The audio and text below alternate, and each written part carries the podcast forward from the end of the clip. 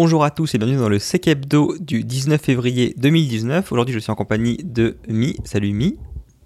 Bonsoir. Et de Jill. Salut Jill. Salut.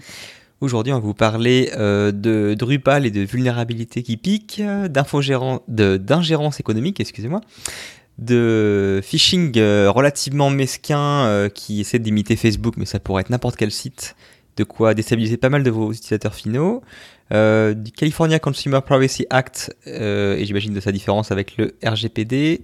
On parlera d'une petite, petite fuite de données en Suède avec des appels de santé. Euh, de maquettes de pompe à pétrole et enfin une découverte de la semaine. Sur ce, il est temps d'ouvrir le comptoir. C'est parti.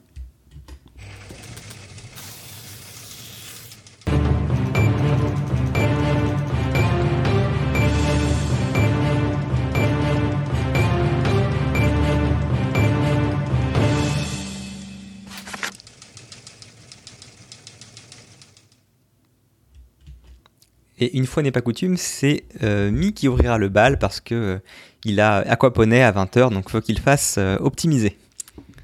Aquaponé dans la bière, tout à fait. alors déjà, on va, avant de commencer sur la vulnérabilité Drupal, on va juste faire un petit backup sur la vulnérabilité RunC dont on parlait la semaine dernière. VMware a publié des avis de sécurité aussi, il faut en tenir compte parce que ça touche les produits alors, il euh, faut que je reprenne les noms. VMware Integrate OpenStack euh, avec euh, Kubernetes, VIO-K, VMware PKS, VMware vCloud Director Container Service Extension et vSphere Integrate, Integrated Container. donc patché, hein, parce que plus un peu la vulnérabilité. Euh, sur la nouvelle vulnérabilité de cette semaine. C'est une annonce de vulnérabilité. On est même en avance. On, vous fait de la prédiction en boule de cristal en ce moment. Euh, donc ça concerne euh, une vulnérabilité sur Drupal qui va être, enfin un patch de sécurité sur Drupal qui va être release demain. ce qui est intéressant, c'est qu'il est sur 20, sur 25 sur leur échelle de calcul de criticité chez Drupal. donc ça correspond chez eux à euh, la confidentialité euh, de l'impact, on est sur euh, toutes les données publiques seront accessibles, donc ça fait un plus 5 points. ensuite, sur l'integrity impact, on est sur toutes les datas pourront être modifiées ou supprimées, plus 5 points aussi. Euh, théorical, euh, ça c'est pour euh, le niveau euh, d'exploit. Hein. Donc pour eux, c'est soit théorique, soit que un white hat, donc que l'exploit code et, la documentation pour le développement de l'exploit n'existe pas. donc on est en plus 1 et en target distribution on est en uncommon euh, donc ça veut dire que c'est plus des configurations euh, de modules qui seront exploitables. À la louche, si tu devais donner une correspondance par rapport à CVSS, ça donnerait quoi? Euh, À la louche, on est... pour moi, on va être sur... pas de de, de, complexité parce qu'on a aussi en access complexity, on est en non, en authentification on est en non, ça veut dire que ça pue, euh, on est sur 20, sur 25, un 9, euh, un 9 ouais, un, un, bon 9. Un bon Je pense que ça parlera peut-être plus aux gens d'essayer de faire une, espèce d'équivalence, voilà, un 9 ça pique sévère. Un 9 sur 10 sur. Euh, c'est pas bon. C'est à surveiller demain, ça va sortir. Alors, est-ce que le, le, chercheur en sécurité attend euh, que le patch euh, soit balancé pour nous donner la CVE et l'explication derrière? Je sais pas. En tout cas, préparez vos équipes. A priori, c'est pas souvent qu'ils balancent en disant on va faire une critical release, préparez-vous. Ça sent pas très bon, donc attention. on vous mettra le lien dans la description pour regarder le patch et puis surtout, bah, tenez-vous prêts. Le deuxième sujet dont on va parler ce soir pour moi, c'est de l'ingérence économique. Et donc ça fait euh, directement suite à la note d'ingérence économique euh, de la DGSI qui a été publiée pour février 2019. Euh, ça concerne les risques générés par le manque d'encadrement des consultants extérieurs. Et c'est intéressant. on va commencer à rire. oui, c'est un sujet intéressant. C'est intéressant parce que ça a fait les actualités fin janvier et donc je pense que c'est pour ça que ça c'est euh, publié euh, maintenant, enfin en début février, quoi. Euh, ça parle de cas concrets, de pourquoi, sans nommer les sociétés, bien sûr, et en bougeant quelques faits pour être sûr que ça soit pas reconnu, euh, qui explique pourquoi ben euh, c'est pas bien de faire confiance aveuglément à son prestataire ou de pas le le comment dire, ne pas le sécuriser euh, de manière forte en lui obligeant à faire signer, je sais pas, une clause de confidentialité, les clauses qui expliquent au prestataire qu'il est soumis aux règles de l'entreprise, une clause d'éthique. il y a tout un exemple à la fin. Euh, ce qui est intéressant de revenir, c'est que ça, rentre. Euh, ça semble être le BABA, ça pour le coup. Enfin, le, généralement, autant euh, niveau audit des tiers, c'est des fois, on va dire, très superficiel, voire inexistant, mais le NDS, c'est un classique quand même. Si les gens faisaient le BABA, on n'aurait pas, on n'aurait pas de métier. Admettons. Alors, je suis méchant, mais oui. Euh, après, euh, bon, ça, donc, donc, le premier cas qui donne, c'est qu'une entreprise spécialisée dans le transport de matières premières a déposé plainte contre un ingénieur consultant prestataire qui, euh, pour le compte d'une société de conseil, hein, qui a exfiltré des données confidentielles qui portaient sur des technologies innovantes de la première société. Ils ont expliqué comment il a transféré tranquillement par mail des informations stratégiques vers sa messagerie privée, puis après celle de ses supérieurs hiérarchiques au sein de la société prestataire de services. Et donc ils ont expliqué que finalement, euh, ben, c'est parce qu'ils avaient mal encadré euh, le recrutement et qu'ils n'avaient pas euh, bien organisé l'encadrement dans l'entreprise qui a accueilli. Ils mettent pas en fait que la faute sur la boîte de consultants, mais aussi sur la faute de l'entreprise hébergeante. Ce qui peut être intéressant à voir sur un cas concret de jugement derrière. Le deuxième cas, c'est un téléphone portable qui a été dérobé. Et euh, derrière, il y avait une carte SD. Dans la carte SD, il y avait des trucs très très intéressants. Ce qui s'est passé, c'était le consultant, il était euh, de nationalité étrangère, si je dis pas de bêtises, un concurrent. Euh, non, il, si c'est ça, extérieur de nationalité étrangère. Et finalement, bah, il a bien envoyé quelque part. Et selon l'entreprise française, concurrent étranger qui pourrait rentrer en possession de ce téléphone, pourrait récupérer une grande avancée technique euh, en accédant à des technologies sur lesquelles la France, enfin, l'entreprise française a travaillé. Et pour eux, ils pensent que euh, la consultante pourrait avoir été missionnée pour dérober cette technologie uniquement. Ce qui est intéressant dans les commentaires, c'est que euh, toutes les personnes extérieures à l'entreprise qui travaillent sur des domaines techniques sont une vulnérabilité aussi pour le mandataire. Donc il faut faire attention à qui euh, vous faites rentrer euh, sur votre entreprise et à qui vous recrutez pour être autorisé sur rentrer euh, sur ces entreprises-là. derrière, il faut faire attention aussi au traitement des stagiaires. Ça, c'est intéressant qu'ils le mettent. c'est pas souvent souvent mentionné et du coup, il faut que les stagiaires ils soient sensibilisés pareil que le personnel permanent, selon la DGSI. Dernière chose intéressante, c'est que face au risque d'ingérence et aux pratiques de certains consultants, ils ont émis des pratiques. Euh, faire euh, une clause de confidentialité, donc ce qu'on parlait tout à l'heure, une clause permettant le changement du consultant en cas de suspicion de compromission. Ça, à mon avis, c'est pas tout le monde qui l'a. C'est pas dans mes contrats. Hein. une clause euh, qui précise. une clause qui précise que votre consultant est soumis aux mêmes règles que l'entreprise hébergeante, c'est-à-dire le règlement intérieur, la charte informatique, la PSSI et d'autres euh, informations. Euh, euh, le cas échéant aussi une clause d'éthique. Et après, on arrive aux points qui vont être un, peu touchy pour moi, hein, je, pense, parce que c'est un peu dur. Je sais pas comment ils veulent le faire en soi. de faire attention à quel type de prestataire vous allez embaucher. Donc, euh, ils le disent de leur manière, c'est privilégier dans la mesure du possible des cabinets de consultants français ou à défaut européens dotés de personnel n'ayant pas travaillé pour un concurrent dans un passé proche et ou n'ayant pas la nationalité d'un pays avec lequel l'entreprise a des intérêts opposés. Et ça, c'est grand débat. Euh, quand on propose les profils, généralement les, sociétés dans lesquelles ils sont passés sont anonymes parce que c'est tout confidentiel, tout ce qu'ils ont fait. Donc, faut encore avoir confiance dans l'entreprise pour te dire réellement. Où, euh, enfin, ils te diront pas où il est passé, mais pour te dire, bah non, il n'y a pas vos concurrents. C'est ça. Ouais, c'est pas. Et enfin, euh, il y a encore d'autres conseils, mais euh, moi celui que j'avais bien aimé aussi, c'était l'interdit au recours à des outils et matériels des consultants qui soient personnels ou fournis par son employeur. Ça veut dire que si vous êtes suffisamment gros comme boîte, fournissez-leur du matériel de chez vous Et comme ça, quand ils travaillent sur leur taf, ils travaillent que sur des PC qui sont chez vous. Ça vous permet de tout récupérer à la fin et pas de dire vous avez bien supprimé sur votre PC d'entreprise toutes les données que vous aviez dans votre C. comme ça, par exemple. Hein.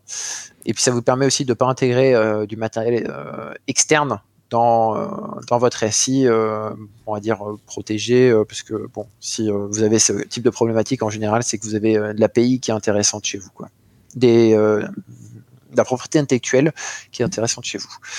Euh, puis toujours de la sensibilisation, euh, faire attention et définir aussi avec le consultant quelles vont être votre classification de données euh, sur euh, chez vous pour savoir ce qu'il peut ou pas montrer, ce dont il peut parler, etc. voilà. Et euh, un truc aussi qui est drôle, c'est que essayer de faire en sorte qu'il ne se retrouve pas seul dans l'établissement. ouais. Voilà. Oui, bon. Nous rappelons bien sûr. Nous rappelons bien sûr que c'est une note, que actuellement ce n'est pas contraignant, mais par contre que c'est recommandé. Après, il faut aussi voir aussi comment vous pouvez le mettre en œuvre euh, par rapport à vos ressources et vos besoins. Et surtout, euh, euh, n'y allez pas à tête baissée en vous disant vous avez besoin de faire ça parce que voilà, la note elle vous dit ça. Faites une analyse de menace, regardez si oui ou non vous êtes, c'est pertinent ou pas d'adopter ces mesures-là. Il y en a qui découlent du bon sens, d'autres qui sont peut-être réservées à des entreprises plus sensibles. Mais en tout cas, j'aime bien la clause sur le changement en cas de suspicion de compromission. Ouais, ouais. Après, faut réussir, quoi. Enfin, faut avoir des ressources comme ça. Euh. Puis, enfin, j'imagine qu'il faut quand même avoir un minimum de justification. Enfin, c'est compliqué. Puis surtout, enfin, je veux dire, il y a un peu de tout là-dedans parce qu'il y a les risques liés à euh, des véritables erreurs humaines et du coup, bah, en fait, là, c'est plutôt euh, s'assurer que la personne, finalement, enfin que l'entreprise euh, tiers soit de à une gestion de sécurité qui est à peu près correcte. Il y a euh, le cas de la personne opportuniste euh, qui se dit que les données sur lesquelles elle travaille, elle, les réutiliserait bien chez dans une autre boîte et qui exfiltre un gros paquet. Et puis bah, il y a le cas vraiment malicieux, comme ils disent, de, du, faux stagiaire ou du, prestataire qui a été implanté par une boîte concurrente. Là, en l'occurrence, je vois vraiment pas trop ce que tu peux mettre en place pour réussir à détecter ça si c'est bien fait. Enfin, je veux dire, le gars montrera pas de blanche, il aura ce que tu veux, c'est pas pour autant qu'il fera pas les, les, dégâts par la suite, quoi. Bah après, t'as des départements euh, légaux qui sont là pour ça, quoi. Ouais. Non, mais d'un point de vue pratique, après, je parle. Tu vois, je veux dire, ça n'empêche rien. Bah, bah, tu vas pouvoir euh, retracer que c'est lui si tu as bien activé tous tes logs et que le mec, il est pas très fut-fut. Mais enfin, en général, euh, si c'est ça, bon, t'as peu de chance. Euh. Si c'est volontaire et commandité, je me dis que. Euh, voilà, tu vas retrouver le même produit que, que chez toi si on parle de produit euh, qui a été volé sur le marché d'une autre personne. Et puis voilà. et là, tu pourras juste faire valoir qu'il a volé tes brevets s'ils étaient déposés. Parce qu'il y a ça aussi. il faut encore qu'ils soient déposés avant. voilà. donc c'est tout un tout un enjeu, c'est intéressant et puis moi j'ai bien aimé le côté prestataire hein, parce que pour refaire un peu avec, l'actualité, il y a eu euh, beaucoup d'audits euh, de, qui ont été balancés en France suite euh, à l'attaque d'Altran, parce que Altran avait des prestataires un peu de partout, et donc tout le monde s'est rushé pour tracer tout ce qu'avaient fait les prestataires de cette entreprise. Non, Donc, euh, intéressant, intéressant euh, que ça sorte juste après. Voilà. non, mais c'est vrai que le côté, ce qu'on appelle, je sais pas comment on dit ça en français, background check, enfin, tu vois, le, le, la recherche des antécédents de la personne, finalement, c'est vrai que c'est souvent quelque chose qui est euh, mis en place, en tout cas, pour l'emploi. Donc, côté RH, quand tu embauches une nouvelle personne. Par contre, quand tu prends un prestataire pour une période donnée avec, un, avec un tiers, généralement, la, voilà, le côté RH, ça a su, enfin, ça espère que ça a été fait côté euh, boîte de la Presta, mais ça s'arrête là. Généralement, tu fais pas une enquête euh, où tu lui demandes pas de, de ramener son, son extrait de casier judiciaire euh, lors de son premier jour. Il y, a des services RH où juste ils s'en fichent. Hein. C'est de la prestation, c'est pas dans leur périmètre. Et voilà, non mais du coup, c'est, du coup, c'est souvent généralement pas fait quoi. Donc autant tu peux être relativement précis et enfin aller dans le détail quand c'est de l'embauche. Là, les prestats, effectivement, c'est souvent un, trou béant à ce niveau-là. C'est ça. Puis après, moi, j'ai. Euh, oui. Toute personne extérieure à votre organisation est un risque. Hein, si on. Si on même, même toute personne à l'organisation. Oui, alors, si, on parle des prestataires, chaque personne que vous ne contrôlez pas, euh, est... on va faire ça comme ça. Voilà. Et moi, j'avais entendu un cas récemment aussi rigolo, c'est même si tu as des process bien faits ou tu fais une enquête systématique, comment tu fais quand tu embauches quelqu'un qui vient d'un pays où c'est illégal de faire ce genre de, de faire ce genre de demande? Je sais plus quel pays c'est, je crois que c'était en Amérique latine, mais en gros, la base, c'est dans la loi, tu, tu peux pas demander euh, l'extrait du casier judiciaire ou euh, un crédit check ou autre, et tu n'as même pas le droit de demander à la personne de le demander pour toi. Donc tu juste aucun moyen d'avoir de l'info, quoi. Alors, du coup, tu fais quoi? Tu bannis un pays entier de, du recrutement ou tu fais un, un, saut de la foi et tu dis bon, bah tant pis? Fais, euh, tu utilises les nouvelles applications avec de l'intelligence artificielle qui détecte s'il est en train de te mentir ou pas juste en regardant dans les yeux. Oui, d'accord, très bien. Bah, du coup, c'est simple. Hein tu suis ce qu'a dit euh, très gentiment la note. Euh, la note dit. Euh, tu prends des Français. Voilà, français ou européen, c'est ce qui est conseillé. Et juste avant de partir, je vous fais un flash new parce que je viens d'avoir la notification dessus. Il y a une remote et code exécution sur WordPress 5.0 et version inférieure. A priori, ça va de 4.9.9 jusqu'à 5.0.1. Et du coup, il faut patcher si c'est une RCE. T'es comme ça, toi, tu, poses une bombe et tu t'en vas. Exactement. Est démerdez-vous avec ça, de toute manière. Je suis en train de regarder. Un page de plus ou de moins. Voilà. La version stable, c'est la 5.02, donc en gros, il y a de fortes chances qu'on soit tous touchés. Ok. 5.01 touché. 5.02, euh, c'est pas dit qu'il a testé. Après, euh, ah ouais. a testé, quoi. Elle est sortie le 19 décembre, la 5.02. Tu, rajouteras le lien dans les sources. Euh, Tout à fait. Je suis en train d'ajouter dans le c'était la petite flash news moi, Je vous souhaite euh, une bonne soirée et puis euh, bonne continuation. Bonne soirée et à la prochaine. Au revoir. Salut. du coup, sans transition, je vais enchaîner derrière sur une toute petite news euh, qui est pas transcendante mais qui m'a intéressé, qui a intéressé pas mal de, de personnes chez moi parce que ça, ça en a surpris plus d'un sur, sur une nouvelle, enfin, une méthode de phishing. Je dirais pas de nouvelle parce que j'ai déjà entendu parler de ça d'un point de vue théorique, je l'avais juste jamais vu en pratique. Euh, donc euh, généralement, quand on parle de phishing euh, auprès des employés, on leur dit faites bien attention. Euh, avant, on disait faites gaffe au cadenas. Maintenant, on sait que c'est vraiment pas un bon conseil parce que la plupart des sites de phishing sont en HTTPS sans aucun problème avec un certificat valide et tout. mais au moins, on leur dit bah, faites vraiment vraiment attention à l'adresse. c'est là où la partie importante. Si jamais le nom de domaine est le bon, donc il faut leur apprendre à découper quand commence et s'arrête le nom de domaine. C'est déjà compliqué des fois à ce niveau-là. Mais voilà, à partir du moment où ils savent à peu près comment parser euh, un début d'URL, euh, on leur dit voilà, vous regardez ça, si jamais le nom de domaine est le bon, bon bah euh, vous êtes tranquille quoi. Et alors on a vu plein d'attaques ingénieuses pour essayer de contrer ça. Hein. Il y avait, on a déjà parlé dans, dans, un épisode passé des attaques par homographe où en fait la personne utilise des adresses de nom de domaine avec des caractères en cyrillique qui ressemblent à, s'y méprendre avec des caractères en alphabet latin. On avait vu un faux Apple par exemple qui marchait comme ça. Là, c'est un nouveau truc. C'est euh, donc sur un ça a été vu par Mickey. Donc Mickey, pour ceux qui connaissent pas de mémoire, c'est une boîte qui fait du gestionnaire de mots de passe pour entreprises, entre autres.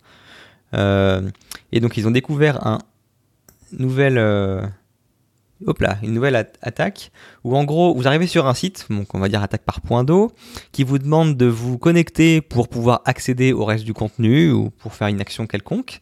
Et là vous avez une pop-up Facebook. Alors euh, pour les gens qui euh, se connectent sur les services tiers, c'est pas non plus euh, trop étonnant parce qu'il y a pas mal de sites qui finalement relèguent la partie authentification à un tiers, qui est généralement Google, Facebook. c'est ce qu'on appelle les social connect, généralement les boutons voilà, connectés avec Twitter, avec, avec Facebook, avec Google, etc.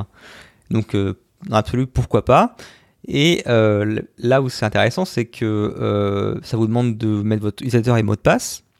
Et quand vous regardez la pop-up, alors je suis désolé, c'est un peu petit sur, euh, sur le preview du live, mais on vous mettra le lien, vous pourrez regarder la vidéo en plein écran sans problème par la suite.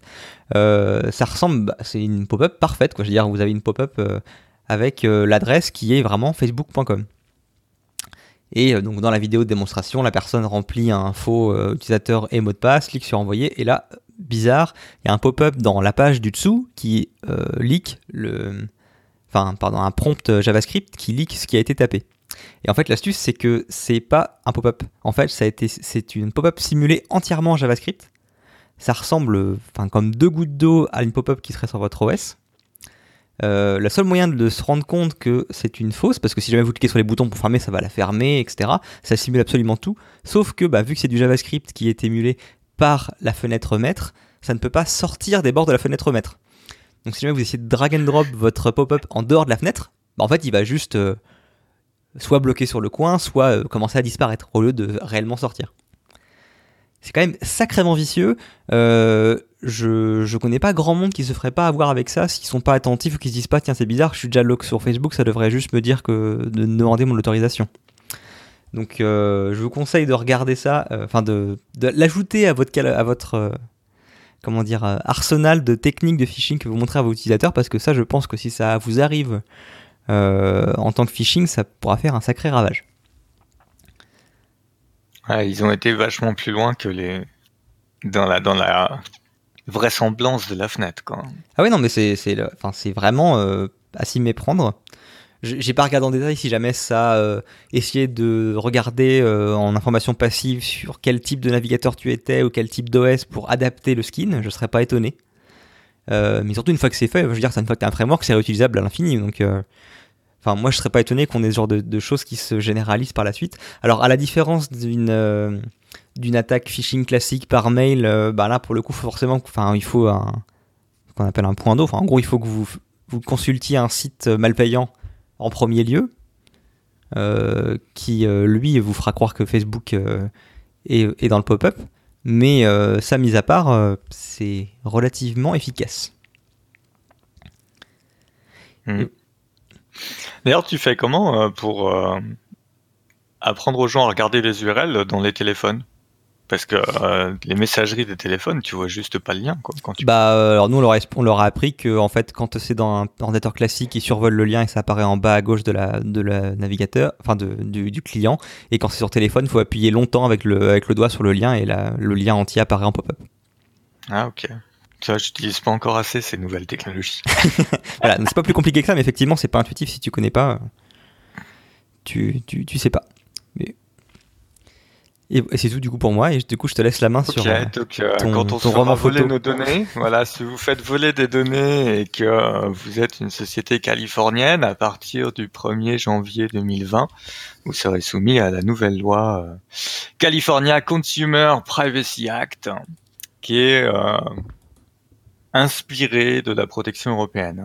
inspirée parce qu'il y a quand même quelques différences. Euh, notamment euh, sur ce que ça cible. Ça cible les entreprises euh, localisées en Californie qui font plus de 25 millions de dollars de chiffre d'affaires ou qui ont des données sur plus de 50 000 clients ou dont le travail est de vendre de l'information personnelle. Donc ils ont je pense par rapport à leur tissu de start-up, décider de ne pas euh, alourdir le fardeau des start-up. c'est quand même très cadré. Hein. Oui, pour ne pas ruiner leur, euh, leur Silicon Valley et qu'elles s'en aillent ailleurs. Euh, après, le principe est c'est assez particulier. C'est pas une demande de mise, enfin il n'y a pas d'exigence de mise en conformité, d'obligation de sécurité globale. Hein où on pourrait vous dire, comme dans le GDPR, euh, on fait un audit, on voit que vous avez rien fait, on vous met une amende. Là, c'est comme euh, quand vous perdez des cartes, des numéros de carte de crédit Visa, Mastercard. C'est une fois que vous les avez perdus, on prend combien il y en a puis on vous colle une amende. Euh, J'ai pas trop compris, donc je vais pas m'avancer sur le système d'amende parce que ça a l'air d'être vraiment du droit californien et euh, je maîtrise pas suffisamment le domaine, mais en gros, pour chaque infraction, ils vont décider si elle est euh, intentionnelle ou pas, et pour chaque infraction, il y a 2500 dollars ou 7500 dollars d'amende. Attends, mais c'est euh, pas Record qui a été leaké? Non, ça a l'air d'être par infraction, et du coup, je sais ah, pas. C'est rien du coup. Par infraction. donc ça, c'est pas, c'est pas énorme. Oui, mais ça, c'est l'amende pour l'État.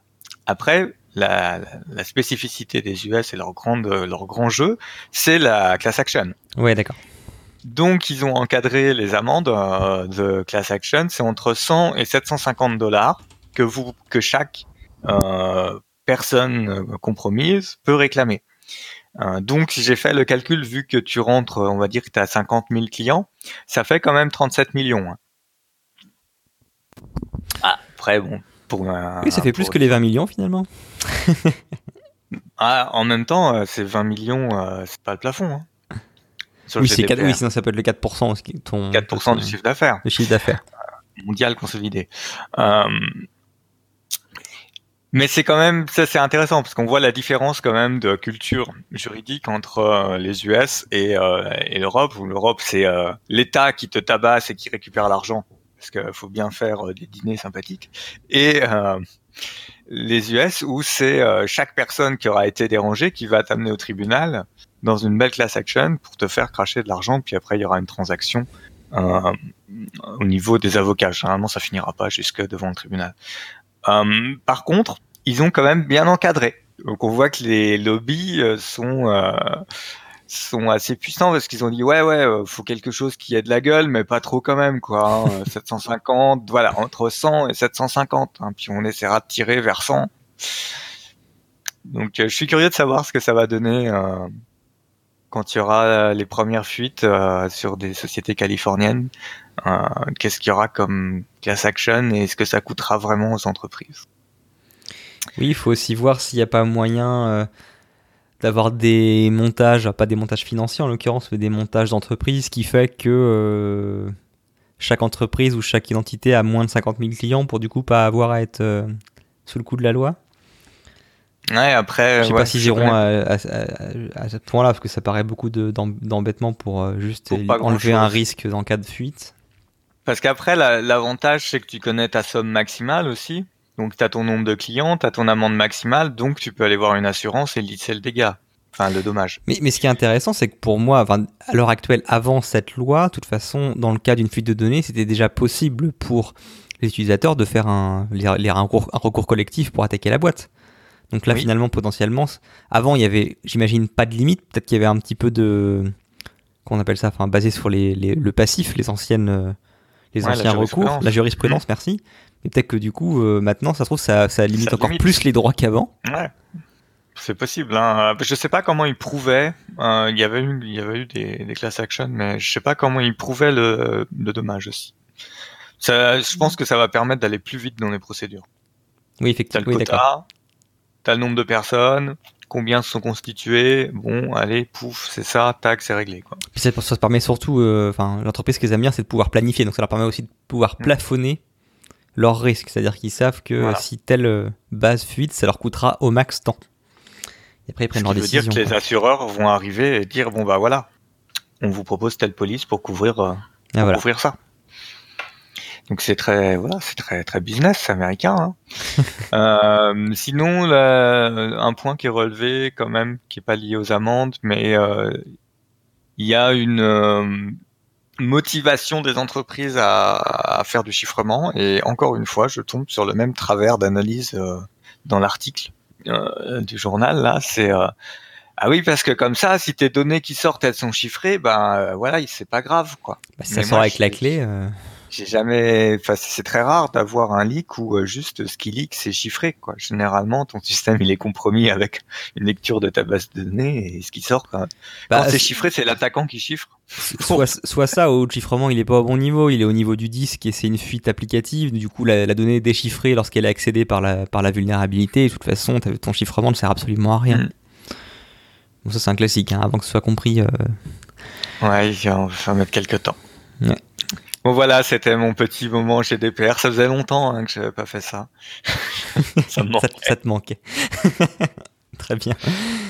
Euh... Ouais, toi, c'est GDPR. Euh, bah, oui, dans l'absolu, c'est GDPR aussi, en fait. C'est-à-dire que, alors, c'est une news donc euh, qui est arrivée en Suède, donc du coup, je, je, trouvais ça rigolo. Je me suis dit que j'allais en parler. Enfin, rigolo.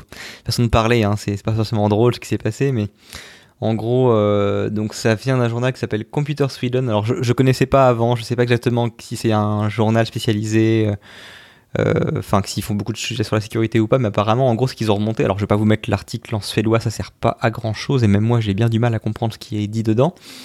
Je vais mettre la version qui a été résumée par Next Impact.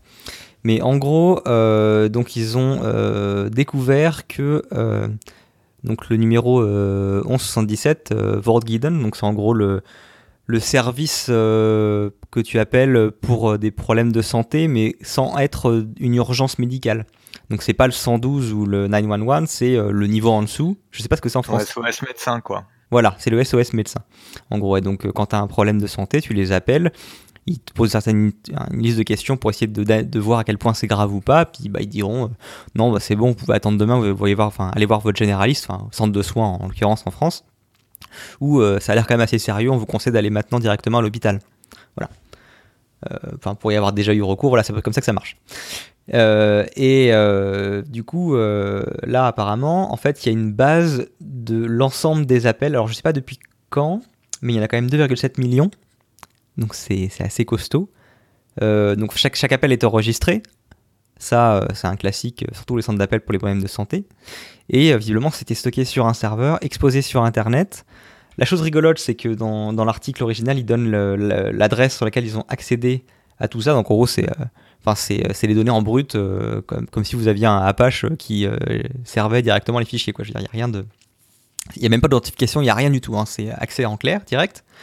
Et chose rigolote, c'est que euh, c'est exposé sur le port 443, mais c'est pas en HTTPS pour autant. Bref, il y, a eu une couille dans le potage à un moment lors de la mise en place. et, euh, ce, qui, ce, qui est euh, donc assez flippant, en plus, c'est que donc apparemment c'est pas directement le centre de santé en tant que tel, c'est bien sûr le prestataire tiers qui fournit le service de centrale d'appel qui a eu un problème qui est apparemment une boîte suédoise mais basée en Thaïlande. Euh, et euh, quand le journal a appelé euh, l'entreprise en question pour leur dire écoutez, on a trouvé.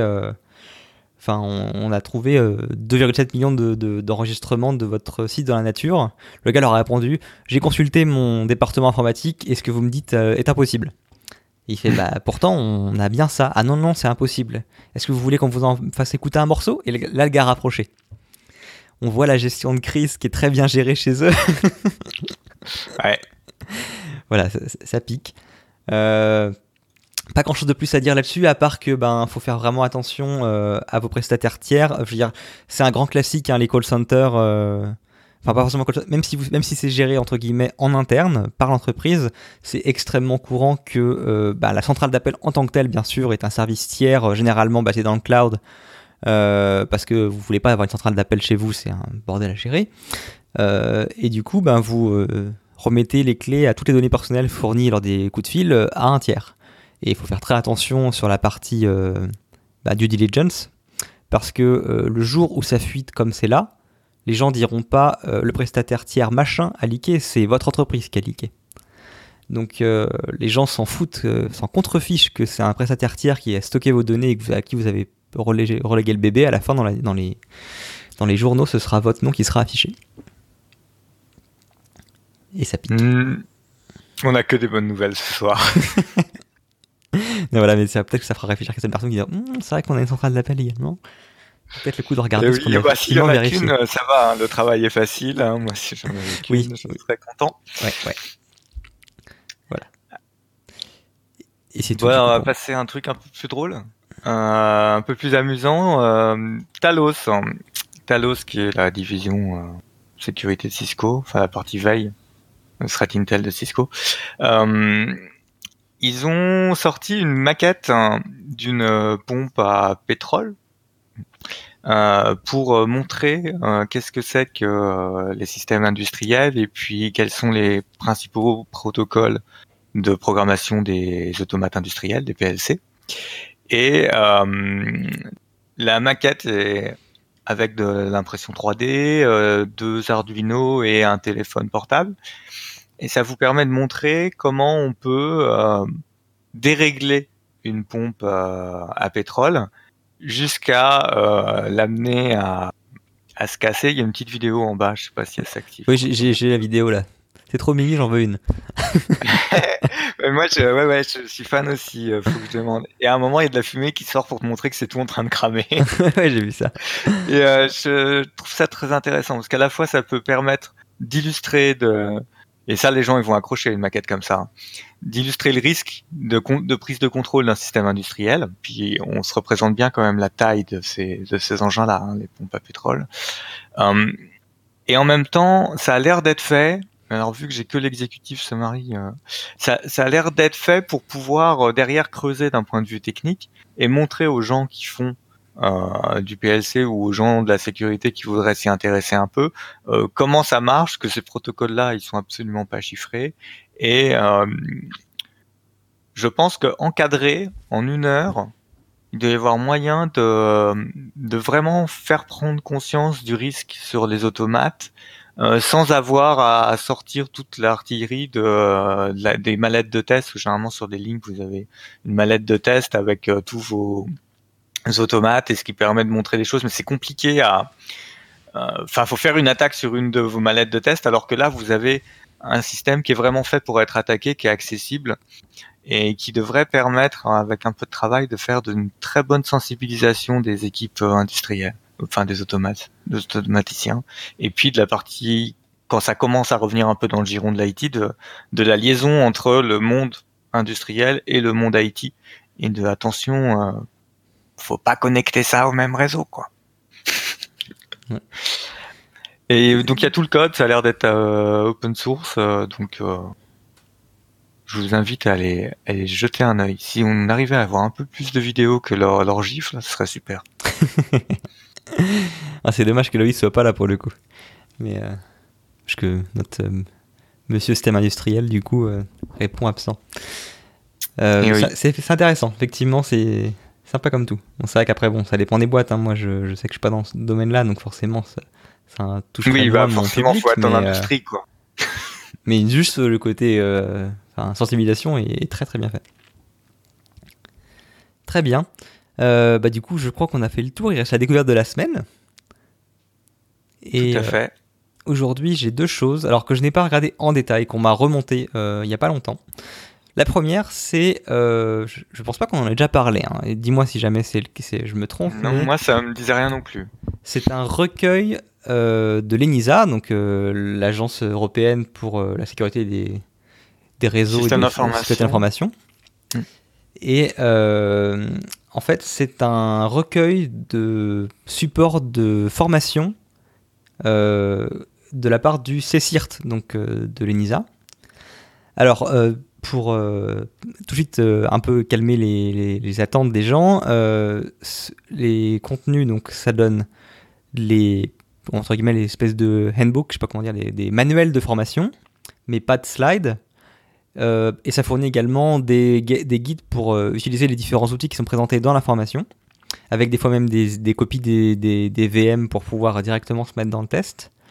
Euh, l'autre petit point également un peu plus, enfin un peu dommage, c'est, enfin dommage, c'est que pour avoir regardé rapidement certaines des formations, beaucoup d'entre elles sont relativement âgées. ça a pas mal qui datent de 2012, des fois, des fois, des fois même avant ça. J'ai vu du 2014 aussi. J'ai rien vu d'au-dessus.